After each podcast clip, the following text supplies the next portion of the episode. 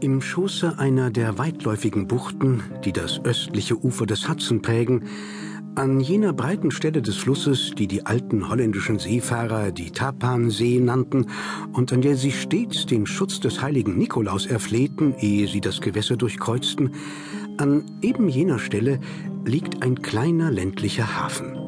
Der Ort wird von einigen Greensburg genannt, aber den meisten dürfte er eher unter dem Namen Tarrytown, Stadt des Zögerns, bekannt sein.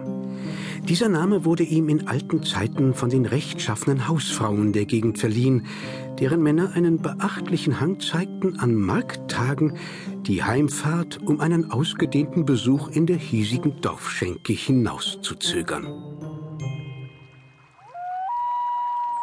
Nicht weit von Tarrytown, vielleicht zwei Meilen entfernt, liegt zwischen hohen Hügeln ein kleines Tal.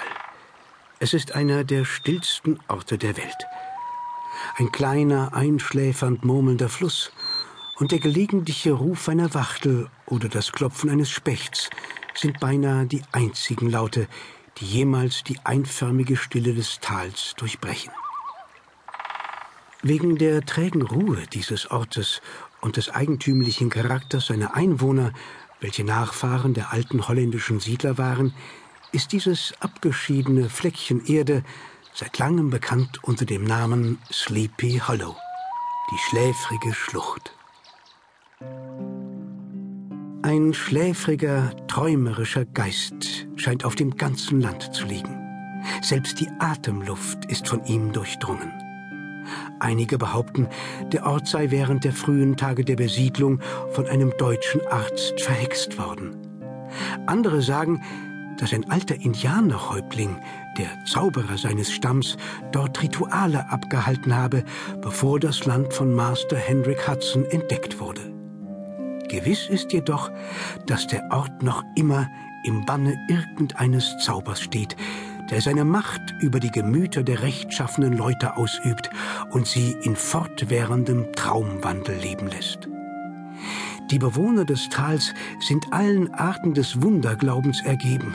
Sie verfallen in sonderbare Zustände, sehen die merkwürdigsten Dinge und hören Musik und Stimmen in der Luft.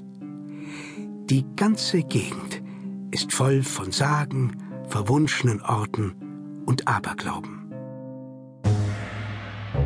Der Hauptgeist und Oberbefehlshaber aller übernatürlichen Mächte dieser verwunschenen Gegend ist die Erscheinung eines Reiters ohne Kopf.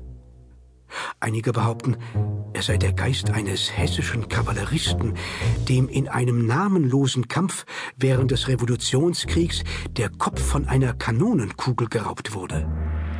Von Zeit zu Zeit sehen ihn die Leute auf dem Land im Schein des Mondes umherreiten wie auf den Flügeln des Windes.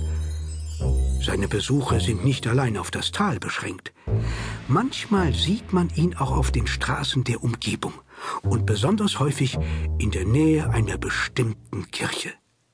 Einige der glaubwürdigsten Geschichtsschreiber dieser Gegend berichten, dass der Körper jenes Kavalleristen auf dem Kirchhof beerdigt worden sei und dass nun wohl der Geist auf der nächtlichen Suche nach seinem Kopf immer wieder zurückreiten müsse zum Schlachtfeld, wo er ihn einstmals eingebüßt hatte. So lautet die allgemeine Überlieferung dieses sagenhaften Aberglaubens, der in jenem Tal der Schatten schon den Stoff zu so mancher abenteuerlichen Geschichte geliefert hatte. Der Geist ist an allen Kaminen des Landes bekannt unter dem Namen der kopflose Reiter von Sleepy Hollow. Bemerkenswert ist, dass die erwähnte Neigung, übernatürliche Erscheinungen zu erblicken, nicht allein auf die eingeborenen Bewohner des Tals beschränkt ist. Jeder, der dort eine Weile lebt, wird unbewusst von dieser Neigung ergriffen so wach sein Geist auch gewesen sein mag, ehe er diese schläfrige Gegend betrat, innerhalb kürzester Zeit wird er die verzauberte Stimmung dieses Ortes mit seiner Atemluft inhalieren und beginnen, Träume zu träumen und Gespenster zu sehen.